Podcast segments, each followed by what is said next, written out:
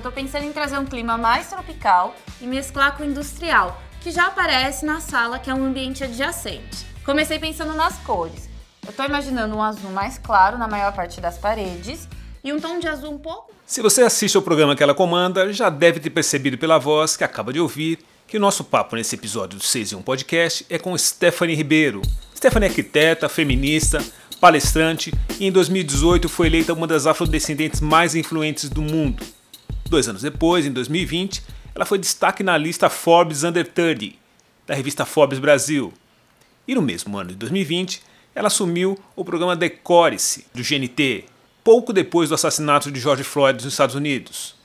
A chegada de Stephanie ao programa marcou um momento de mudança na TV brasileira, que passou a colocar mais pessoas negras em frente às câmeras. Neste ótimo papo com Stephanie, que certamente é uma das pessoas mais inteligentes da atual TV brasileira, a gente fala sobre representatividade negra na TV e na arquitetura, conversa sobre o uso saudável da internet e das redes sociais e falamos também da felicidade que Stephanie sente ao receber pessoas negras em seu programa na TV. E também falamos das causas que ela tem abraçado desde os tempos que estudava na PUC Campinas, no interior de São Paulo. Eu sou Djalma Campos e o 6 em 1 Podcast orgulhosamente abre alas para arquiteta e apresentadora de TV Stephanie Ribeiro.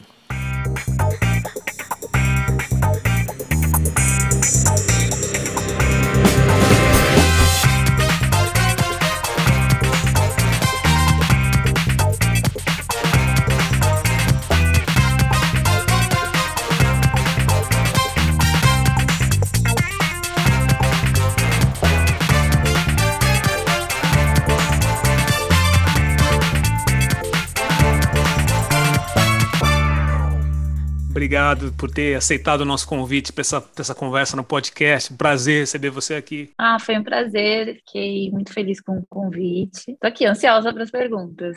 Eu queria começar a nossa conversa te perguntando o seguinte: é, eu também eu vi pelo, pela sua, pelo seu, seu currículo que você também fez PUC, e daí eu também sou, sou, sou aluno da PUC, fui aluno da PUC, né? Me formei lá em jornalismo e você fez arquitetura e urbanismo, né? Como que era o ambiente lá, Stephanie? Era, já era um ambiente mais diverso? Eu fiz nos anos 90, você fez mais recentemente. Já era um ambiente mais diverso, se trata de ter mais negros no, no seu curso? Ou ainda eram poucos? Você era uma das poucas negras no, dentro do universo ali do curso? Eu, me, eu entrei na PUC em 2012, me formei exatamente cinco anos depois, que é o, é esperado para o meu curso. Eu acho que, que não, assim. Eu fiz PUC Campinas, né, que é que já é um pouco diferente. Não sei se você fez PUC São Paulo. Fiz São Paulo. Eu acho que, é, já, acho que já tem algumas diferenças em relação ao PUC Rio também, mesmo sendo parte do mesmo grupo. Acho que por estar na cidade de Campinas, que é uma cidade que tem um histórico que a população negra, principalmente as pessoas mais velhas, sabiam que era uma cidade complicada e complexa. Eu, quando eu entrei na, na faculdade, não, não tinha essa, essa noção. Quando eu me vi ali, eu percebi que realmente a ausência de pessoas negras era nítido, mesmo estando num, num, ano, né, como eu disse, 2012, a gente já tinha as cotas, a gente já tinha bolsas, a gente já tinha projetos como o ProUni, e mesmo assim a, a entrada de pessoas negras no curso de arquitetura, ela era muito menor do que se comparado com outros cursos. O contato real, assim, com outras pessoas negras foi muito pouco, e raro dentro do meu curso. Era uma coisa de um, dois por, por sala, lembrando que cada sala tinha mais ou menos 70 alunos. Então, e, e, tinha uma coisa que eu achava que era muito triste também, porque a gente tem as evasões, né? As pessoas que vão abandonando o curso ao longo do processo, e geralmente eram também pessoas, poucas pessoas negras que tinham. Então, acho que isso mostra muito como é complexo pensar essa entrada na universidade se você não pensa a permanência, se você não pensa a qualidade, se você não pensa o processo que é antes do acesso à universidade, que até da escolha dos cursos, quais cursos as pessoas escolhem e por que, que elas escolhem, o que, que a gente é incentivado a fazer, a pensar, a ser. Eu acho que quando eu entrei na faculdade, eu comecei a ter esse senso crítico por conta desse contexto que eu estava inserida. Na universidade, você já tinha esse envolvimento com, com o ativismo que você tem hoje? É, já tinha esse, essa voz de, de denunciar, de falar? Você chegou a, a expor essa questão dentro do, da universidade, de ter poucos negros, de juntar as pessoas, de, de, de alguma forma falar sobre isso lá dentro do, do universo da, da universidade. Digo isso porque eu mesmo, na época que fiz, tinha poucos e eu por exemplo, não conseguia me articular muito bem para falar sobre isso. Então, eu pouco falei sobre esse assunto, a menos que fosse citado. Mas você já numa época mais recente, com a internet, já era possível falar mais sobre isso dentro da universidade? Eu falei muito sobre nas redes sociais, em blogs, escrevi artigos sobre. Acho que foi importante para mim, até como posicionamento pessoal e político, e eu ainda falo sobre isso como arquiteta, que tem uma carreira né, mais consolidada, eu falo muito sobre como a gente tem que ter uma responsabilidade ainda e entender por que, que o nosso fazer, o nosso, os cursos de arquitetura ainda tem poucos arquitetos negros, ainda tem poucas pessoas falando sobre questão racial, ainda tem pouca gente entendendo que o debate de raça, ele é um debate social, assim como o debate de gêneros, essa é uma coisa engraçada porque na PUC eu era criticada por conta das duas questões, né, de querer falar de racismo e querer falar sobre gênero. E era como se fosse, como se eu fosse um ET, assim, e como se o que eu estivesse falando fosse absurdo para 2012, e não era absurdo para 2012, muito menos agora em 2021. Então eu acho que as pessoas elas precisam minha responsabilidade. É óbvio que eu acho que na minha concepção eu tive muita facilidade na hora de falar sobre, de usar as minhas redes, e eu fui, eu não fui impedida de falar, porque eu também penso que para os alunos que estão inseridos no ambiente universitário, é muitas vezes difícil se colocar, não só porque você não encontra outros como você, mas também porque você tem medo das represálias. É, na minha universidade foi, ah, não, a resposta era não, é coisa da sua cabeça, ou estamos melhorando aquela resposta padrão. Não, estamos lidando com isso. E no fundo, eu realmente acho que hoje o nosso papel, estando fora da universidade, é continuar denunciando e continuar atento e continuar questionando esse ambiente, porque o que mais me incomodava era realmente perceber que existe toda uma discussão social dentro do curso de arquitetura, mas era uma discussão que ela parava na questão de classe e olhe lá, ela não adentrava gênero e raça e parecia que gênero e raça não faziam parte da discussão mesmo de classe, era como se tudo fosse uma mesma coisa e tá tudo bem, e não é verdade, porque se fosse, a gente teria uma presença maior de pessoas negras, a gente teria, inclusive, dos grandes arquitetos brasileiros, a gente teria mais presença de mulheres e, e pessoas negras sendo citadas e sendo reverenciadas, e eu não tinha isso no meu currículo ao longo dos cinco anos, então existia um problema, mas parecia que as pessoas estavam a todo momento achando que esse era o normal, então quebrar o normal é muito importante, e eu não tenho dúvidas que falar faz parte disso, mas é óbvio que eu também entendo que as pessoas precisam se proteger nesse processo de denúncia. É verdade. Eu, eu fiz uma pesquisa, li uma reportagem sobre, sobre arquitetos negros e vi que nos Estados Unidos eles têm um número de cerca de 2% dos arquitetos licenciados são, são negros, né? E aqui no Brasil esse número sequer, sequer é, é, é pesquisado, Stephanie. Não existe, não existe estatística para saber quantos são os negros que estão no mercado. É... Isso é uma questão que a gente vive falando porque a gente tem o CAL, né? Então eu tenho meu número do CAL, todo ano eu pago a minha mensalidade, tenho site, toda vez que eu vou fazer um projeto, eu tenho que emitir a RRT, enfim, eu tenho a minha carteirinha do CAL. Na hora de responder os, o questionário do CAL, a gente responde o básico, gênero, nome, formação, e vem existindo uma, um, um, grupo de arquitetos negros e outros que também não são negros, mas questionando por que, que a gente também não tem, nesse processo do próprio CAL, um, uma discussão de raça, do tipo, qual é a sua raça, com que raça você se identifica para a gente conseguir ter esses dados, até para embasar melhor as nossas críticas e entender se existe é, algo que a gente consegue fazer, inclusive de forma institucional. Mas ainda não existe esse interesse da gente ter esse tipo de destaque, esse tipo de dado, esse tipo de informação. E é legal você falar, porque essa é uma discussão que a gente vem querendo e a gente vem pautando, porque é muito simples, a gente já vai ter que responder para você ter acesso ao seu CAL, até a carteirinha, e para você ter acesso ao que você precisa para trabalhar como profissional de forma correta e dentro dos padrões que se espera no mercado, por que, que não tem uma pergunta simples de qual raça você se identifica para a gente conseguir ter dados? Esses dados eles são importantes para as críticas que a gente pauta. É, eu acho que é, talvez seja para evitar a discussão, né? É uma das possibilidades, né?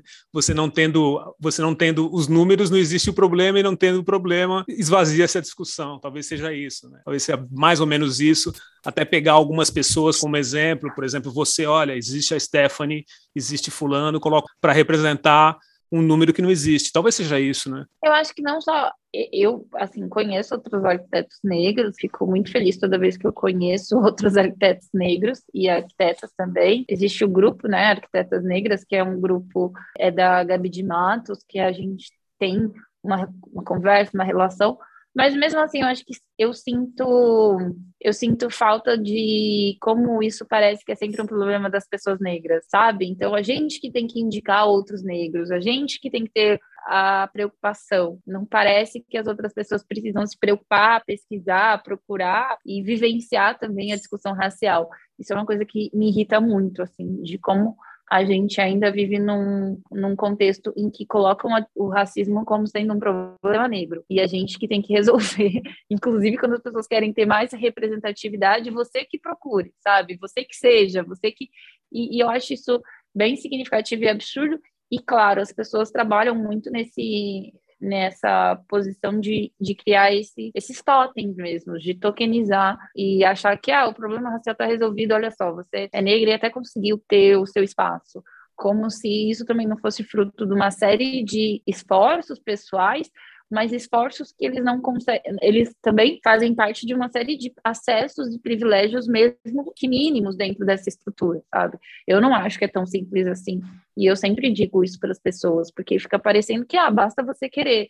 E mesmo o processo de fazer o curso de arquitetura, ele é muito complicado porque a gente está falando de um curso que é integral, que impossibilita, na maioria das vezes, as pessoas de trabalhar e fazer isso nas universidades como PUC, USP, é, Unicamp, é um curso integral. Só de ser integral, você já dificulta e muito, muito. acesso de, da população negra e de uma população que é majoritariamente pobre, porque geralmente as pessoas que são pobres, elas fazem universidade junto com o trabalho. Quando o curso é integral, isso é impossibilitado. Então, se você também não tem uma bolsa para essa permanência, se você não tem da própria universidade algum tipo de cuidado e amparo com a alimentação, com o bem-estar e até com o espaço que essas pessoas vão dormir, é, não, não continua. Eu tive muito apoio da minha família, da minha mãe, da minha avó, das minhas tias, e isso me possibilitou concluir dentro do prazo, concluir da melhor forma possível, concluir conseguindo ter acesso aos materiais, acesso a tudo que eu precisava ali minimamente. Mas eu olho para trás e vejo algumas realidades e penso, é improvável que a gente consiga continuar achando que as pessoas, para ter o mínimo, que é o acesso ao ensino superior de qualidade, elas precisam se esforçar e, e, e, a família toda precisa se esforçar ao máximo e se privar de algumas coisas para ter esse acesso que no fundo é um direito. E mesmo assim, se você consegue se esforçando conseguir chegar e se esforçando, eu coloco entre aspas, é, a concluir, no fundo você ainda está tendo acesso de privilégio, porque muitas pessoas, mesmo se esforçando, mesmo trabalhando, mesmo querendo, elas não conseguem ter esse direito mínimo. Acho que é isso, assumir responsabilidade e também não aceitar é, se colocar nesse lugar de ah, deu para mim, então você consegue aí. Eu odeio gente que fica com esse discurso. Eu consegui, eu cheguei. Eu cheguei, todos podem chegar para mim. É, é extremamente absurdo, sabe? É extremamente não empático e ao mesmo tempo parece que a pessoa está vivendo num outro contexto que não o Brasil, que tem esses dados, que tem essa realidade, que tem essa história que a gente sabe que o Brasil tem. Stephanie, saindo do, da arquitetura, indo para a televisão, você fez antes de estar tá no, no, no, programa atual, você criticou a postura de um BBB, uma postura extremamente machista, na verdade. Sempre assumi tudo que eu fiz aqui dentro, entendeu? Sempre. Ele faz essas palhaçadas aqui para querer me provocar. Só que não vai, cara. Provocação, eu já joguei muita bola, cara. Não era um cara que nem esse que me provocava. Não é dancinha achando que já ganhou. Uma do, do Babu e a outra do Prior, né? Você criticou a postura. E, inexplicavelmente, a, a questão em algum momento se voltou contra você, como se você fosse a pessoa culpada, quando na verdade você estava defendendo uma, uma atitude super louvável. Você ainda tem, da sobrou faísca disso nas suas redes sociais, que você continua militando por essas causas? Ainda sobrou algum tipo de faísca sobre esse assunto, visto que o BBB acontece todo ano e esses, o que acontece nas suas redes sociais sobre, sobre esse, esse assunto, é ao mesmo tempo tempo que a gente está aqui defendendo uma causa que a gente considera louvável, tem esses caras que, enfim, arrastam milhões e milhões de pessoas que defendem a mesma opinião que eles. Eu acho que aquele, aquele BBB, acho que estava todo mundo no começo da pandemia, em casa, todo mundo começou a assistir. E eu juro para você que eu me choquei, assim, do, tipo, eu fiquei. Porque eu já era uma feminista, que já tinha um posicionamento feminista, já era teta, já era tudo isso que eu sou hoje. Mas aí eu, eu, eu sou muito, muito firme na, na minha, na, na, minha posição, sabe? Eu sempre acredito nas coisas e eu acredito e eu escrevo sobre, eu falo sobre, eu construo a, a minha equipe, meu, meu, meu, meu grupo de trabalho a partir das coisas que eu acredito. Eu realmente tento o máximo ser coerente com o que eu acredito. Então, assim, eu para mim foi um choque, porque 2020, você ter um, um reality show, uma projeção que tem, ter pessoas que falam coisas extremamente absurdas e que têm comportamentos absurdos e que outras pessoas nas redes sociais acham engraçado e dizem coisas do tipo: ah, mas você tem que levar de boa, sabe? Ai, você tá muito chato. E eu falando, cara, na vida real, né, que é fora da TV, sem as câmeras, aquilo é ainda pior, sabe? É prejudicial no nível que às vezes você não tem nem o vídeo para comprovar o que, porque você tá desconfortável, sabe? Então não vamos achar que tem que levar de boa. O que me chocou não foi o comportamento das pessoas no reality, acho que é o comportamento das pessoas fora do reality. Eu acho que diz muito, inclusive, sobre as posições políticas que a gente vem vendo e que vem ganhando visibilidade, sobre a atual gestão do país. As pessoas estão levaram e levam algumas coisas que são sérias, num tom de piada de deboche. E, e eu acho que isso me, me, me enlouqueceu, assim, porque eu acho que a questão de gênero e mesmo a questão racial, elas não podem ser levadas de uma forma como se fosse engraçadinho, sabe? Do tipo, ah, não, é, é, é, entretenimento, né? Que as pessoas falam, mas o entretenimento também pressupõe uma responsabilidade sobre o que você consome e sobre o que é reproduzido. Eu realmente me choquei muito com as falas e comportamentos. Eu acho que o que me deu, assim, de. O que as pessoas ficaram muito bravas comigo, na verdade, é porque eu tinha uma coluna numa revista e essa revista foi a revista que trouxe à tona a denúncia relacionada a, a, esse BBB. Sim. E aí as pessoas começaram a me associar, e eu que não tinha nada a ver, e aí eu entendi como que nascem as fake news, assim, que as pessoas, elas são extremamente loucas, assim, tipo, eu, eu na época fiquei chocada, porque eu não tinha nada a ver, não tinha nada a ver história. O máximo que eu fiz foi compartilhar a matéria, que eu acho que é o certo, porque era uma denúncia grave, uma denúncia séria. O ex-BBB Felipe Priol virou réu nessa quinta-feira pelo crime de estupro e a Justiça de São Paulo recebeu a denúncia feita pelo. É uma denúncia que está sendo investigada, que vai ser julgada. Então, assim, me chocou aquele tipo de, de, de conteúdo vir à tona logo depois. Eu fiquei extremamente é, mal com aquela situação. Acho que a gente relativiza muito esse tipo de violência ainda e esse tipo de denúncia, e me chocou muito por conta do, desse cara, né? Tô falando do Priori, ele ter milhões de seguidores, as pessoas ignorarem que existia uma denúncia de mulheres e começarem a falar coisas absurdas do tipo, ah, mas elas quiseram, ah, elas querem aparecer. Ah, isso acho que mostra muito ainda de como o Brasil ele, ele é extremamente é, violento e, e, ultrapassado em alguns debates, assim. É, é, é, é surreal, sabe? É eu fiquei extremamente chocada com tudo que eu vi, tanto o que eu vi no reality quanto o que eu vi, vi fora do reality. Toda vez era isso, assim, só de eu compartilhar a matéria, eu fui bombardeada, assim, do tipo, extremamente xingada, do tipo, vocês estão inventando, vocês estão mentindo, e eu não tinha nada a ver com essa história, e ao mesmo tempo eu não abri mão de compartilhar, porque eu acho que é uma denúncia, eu quero visibilizar a denúncia dessas mulheres, ah, mas você não sabe se é verdade. É muito louco, que a forma, inclusive, como jornalistas, eu conheço vários jornalistas e são amigos, muitos amigos meus são jornalistas, ninguém escreveu dizendo, olha, é certeza que ele fez isso. As pessoas escreveram de um jeito relatando um fato que, que foi denunciado. Que existe uma denúncia, né? É, e, e as pessoas estavam bravas com isso, do tipo, é um absurdo esse tipo de... E, e sabe, eu acho, é, Djalma, isso mostra muito o absurdo do que a gente está vivendo na atualidade nesse país. Assim, as pessoas, elas não querem enfrentar é, uma notícia notícia se ela não condiz com aquilo que você gosta, com aquilo que você quer, com aquilo que você acredita. E, e, e quando envolve as questões de gênero, raça, sexualidade, as pessoas ficam extremamente violentas e elas dizem coisas absurdas.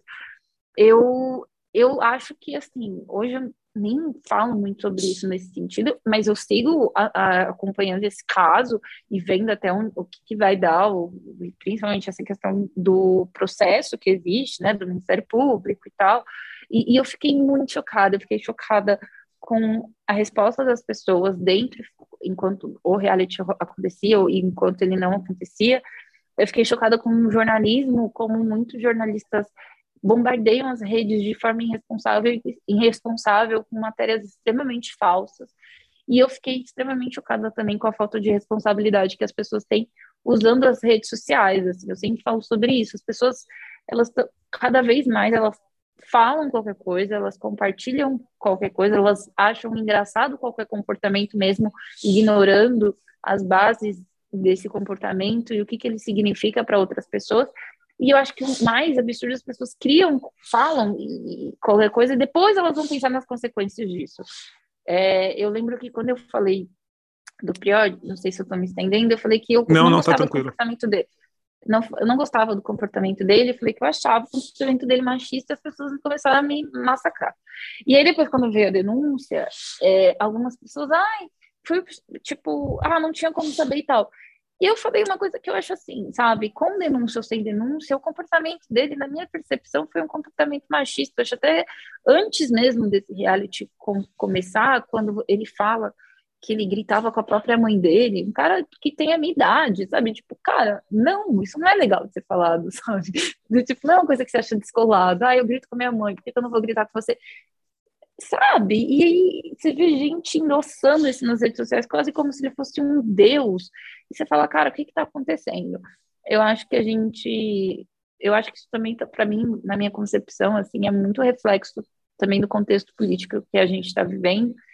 E eu realmente espero que as pessoas reflitam e que a gente consiga assumir mais determinados debates é, de uma forma mais responsável. Eu acho que essa é a palavra ignorando que a gente pode, claro, ter entretenimento com qualquer coisa que seja, mas não ignorar a responsabilidade do que a gente exalta.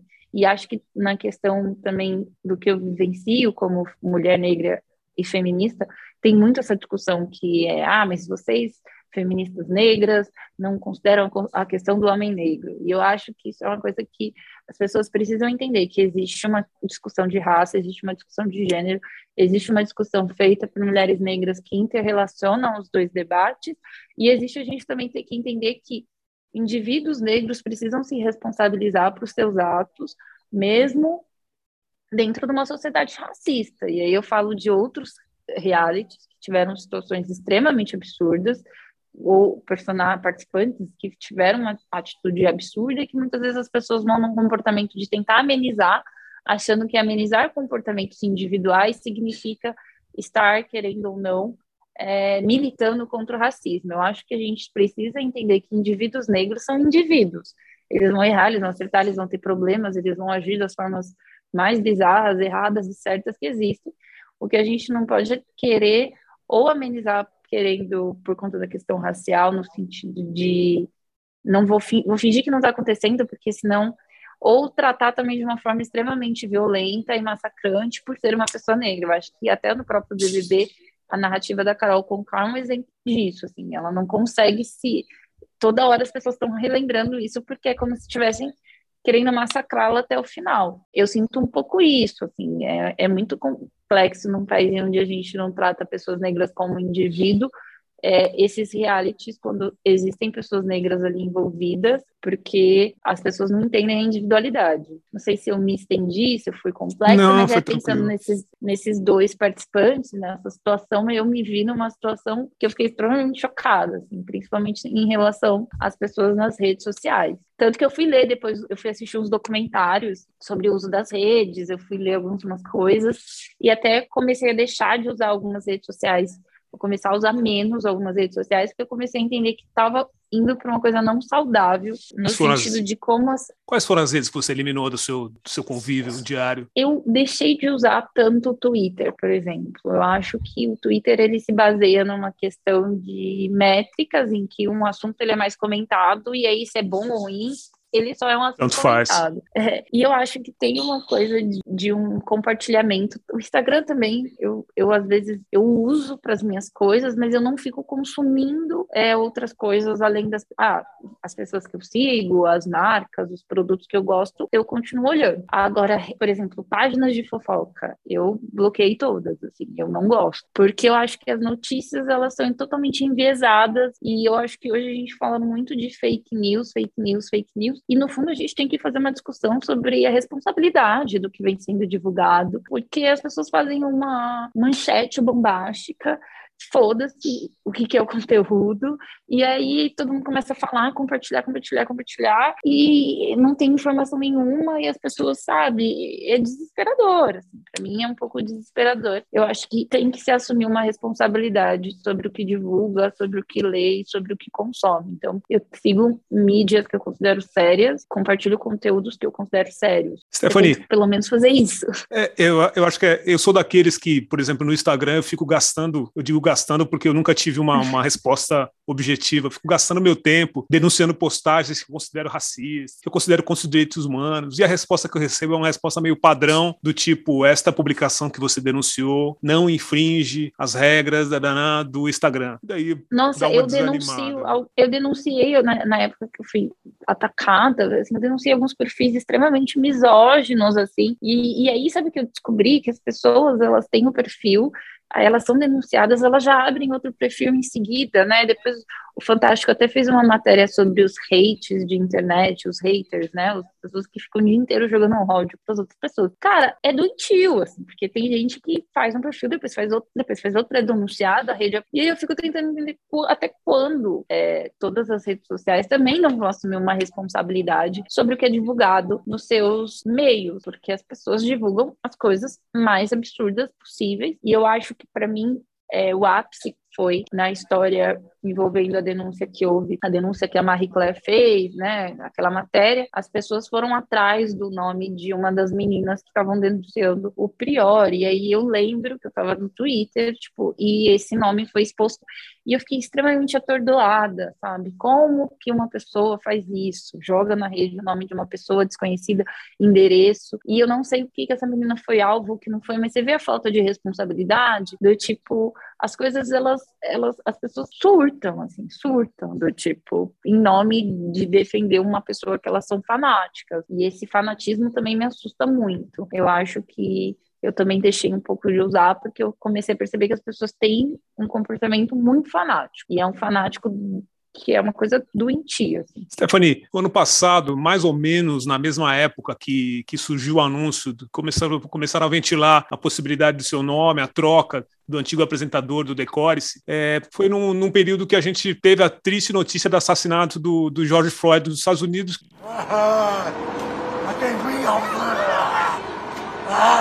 Que gerou essa explosão mundial do movimento Black Lives Matter e felizmente surgiu seu nome é, como apresentadora do programa. Você, evidentemente, além do seu talento, da sua formação, você acha que a, a, a sua contratação também faz parte dessa mudança de cenário que a televisão brasileira vem passando de ser mais inclusiva, de ser mais diversa, e começar a olhar que o Brasil não é um, uma, uma, Dinamarca, o Brasil não é uma Alemanha e precisa ter gente como a gente, com cor, com outro tipo de voz, com outro tipo de swing na tela, porque a gente tem visto que depois de lá para cá, mais ou menos de maio para cá, a televisão brasileira vem se movimentando para mudar um pouquinho o seu jeito de ser, sua, sua, sua imagem, né? Tem, tem entrado muito mais negros, tem colegas meus que não apareciam no vídeo estão aparecendo agora. Tem atrações que estão investindo no cenário de colocar conteúdo ligado à raça negra. A gente tem visto também uma explosão de podcasts como o meu, que fala sobre o assunto. Então, você acha que,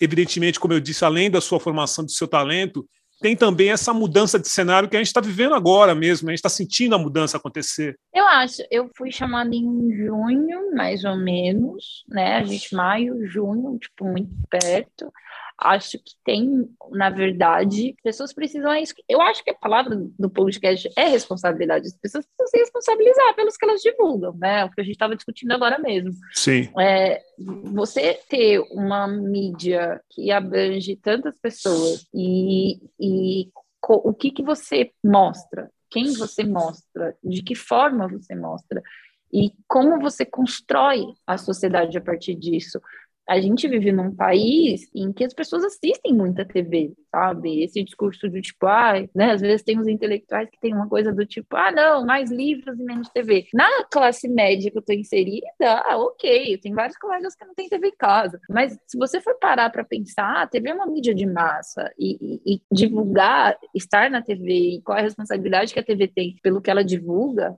é muito grande?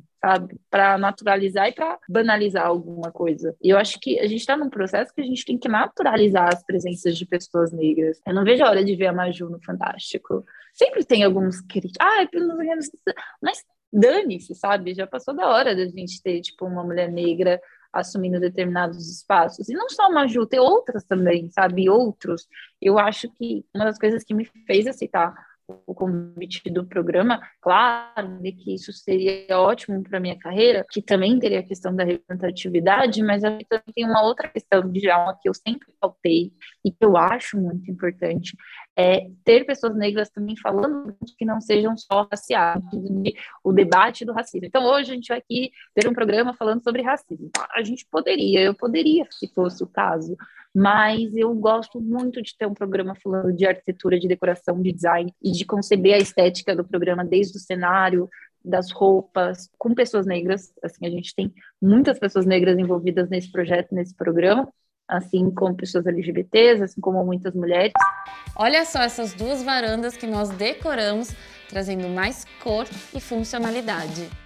É aquilo que eu disse tudo que eu discuto, seja em livro, artigo, redes, eu tenho que colocar em prática. Eu acho que eu tenho que ser coerente. E, e isso é uma coisa que eu prego muito. Então, eu acho muito legal a gente fazer decoração e, e falar sobre decoração e eu sendo uma mulher negra, sabe? Porque senão a gente fica também num lugar que eu acho que é muito cômodo, e aí eu falo tanto da TV quanto de qualquer outras mídias e marcas e tal, que é isso. A gente, ai, 20 de novembro está chegando. Ai, quero fazer uma campanha com representatividade negra no 20 de novembro, sabe? Nos outros meses do ano, sabe? Não fala nada. Eu acho, eu acho que as pessoas também precisam entender esse lugar de entender que é tão importante fazer uma crítica racista, é tão importante dar visibilidade a essa crítica racista, quanto também trazer pessoas negras para falar sobre outros assuntos que não sejam só o racismo, sabe? porque senão você não naturaliza o nosso dia a dia, o nosso cotidiano, porque a gente, é aquilo que eu estava falando, a gente é indivíduo, a gente tem gostos diferentes, a gente se veste de forma diferente, a gente fala de forma diferente, a gente tem origens diferentes. É óbvio que a questão racial faz com que a gente tenha fatores que a gente se assemelham e que fazem a gente ser empático ao mesmo uma, a, algumas questões. Mas não quer dizer que a gente não pode também ter a diversidade dentro dessa diversidade. Eu ainda sinto um pouco falta nesse sentido.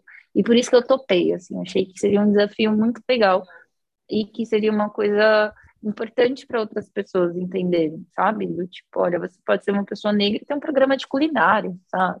Isso acontece né, fora do Brasil e eu quero que aconteça aqui também. Eu quero que aconteça de tudo, que a gente possa falar de comida, que a gente possa falar de decoração, que a gente possa falar de moda, que a gente possa falar de lifestyle, né? Só falar de como é o dia a dia, né? Esses programas que sempre existiram, que a gente sempre consumiu, esses programas do meio da tarde de mulheres falando de, ai, ah, não sei. Estamos recebendo aqui Geise Arruda.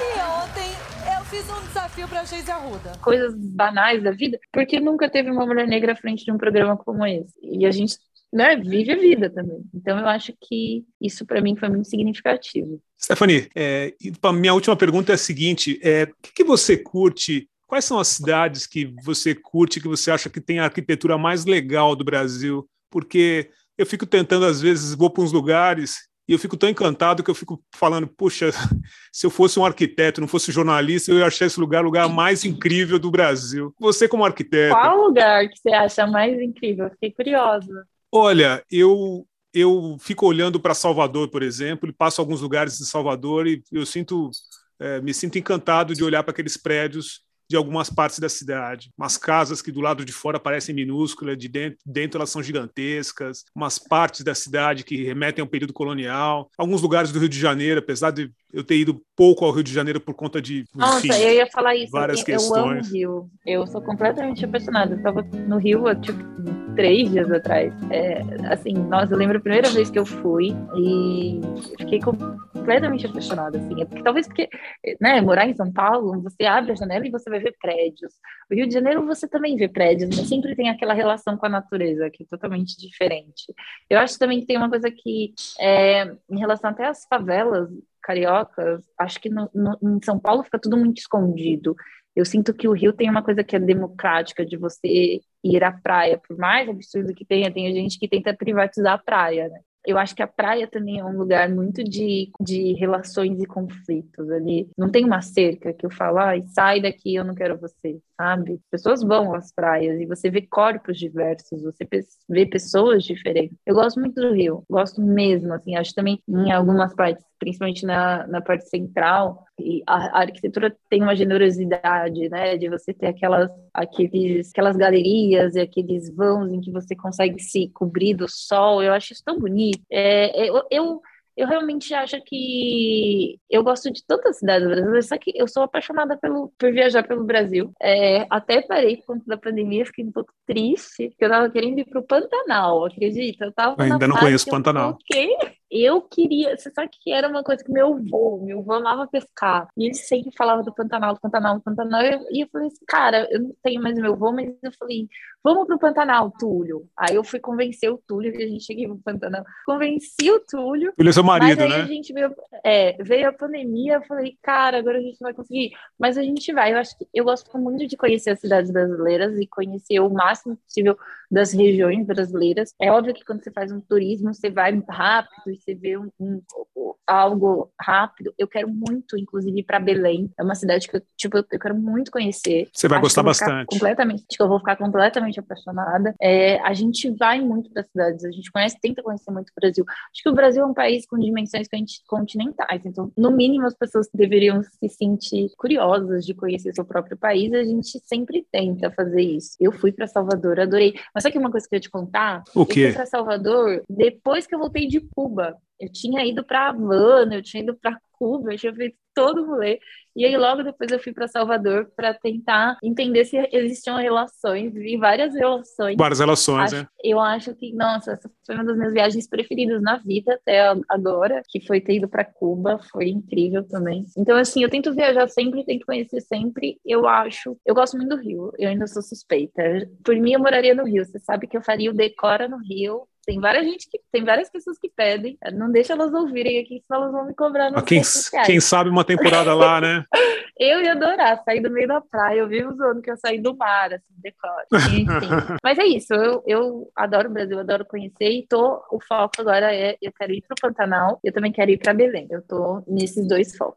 Stephanie, te, queria te agradecer pela, pela visita ao podcast. Muito bacana a conversa. E te falar que a gente está aqui acompanhando seu trabalho e feliz de saber da, da sua, sua batalha pro, pelo programa e ver o, o, o, desempenho rolando tão bacana como está rolando para você. Parabéns. Eu estou super ansiosa, acho que a gente vem trabalhando de uma forma muito sensível, não vejo a hora de ter mais pessoas e fazer mais coisas. A próxima temporada promete, eu quero muito que a gente volte para o próximo, para o modelo anterior, né, para a gente não ter tanto um, um, um, mão na massa, mas a gente conseguir fazer coisas mais ousadas na casa das pessoas. E eu fico muito feliz de estar não só à frente do programa, mas de ver muitas pessoas negras assistindo o programa e me mandando mensagem e, e falando, sabe? Pessoas, muitas pessoas falam, mas quando são pessoas negras eu também fico muito feliz, porque eu penso que a gente também está plantando essa semente de que a gente pode falar sobre tudo. E eu acho isso muito importante, muito significativo. E vou continuar falando de decoração, de estética, de moda, de BBB, de tudo que eu quiser falar. Eu acho também já uma, isso é uma coisa muito legal. A gente entender que a gente tem liberdade para pensar, para falar, para para discutir. Claro que vem com muita responsabilidade, mas muito feliz pelo convite e quero ouvir agora. Obrigado, um grande beijo. Beijo. Beijo, tchau.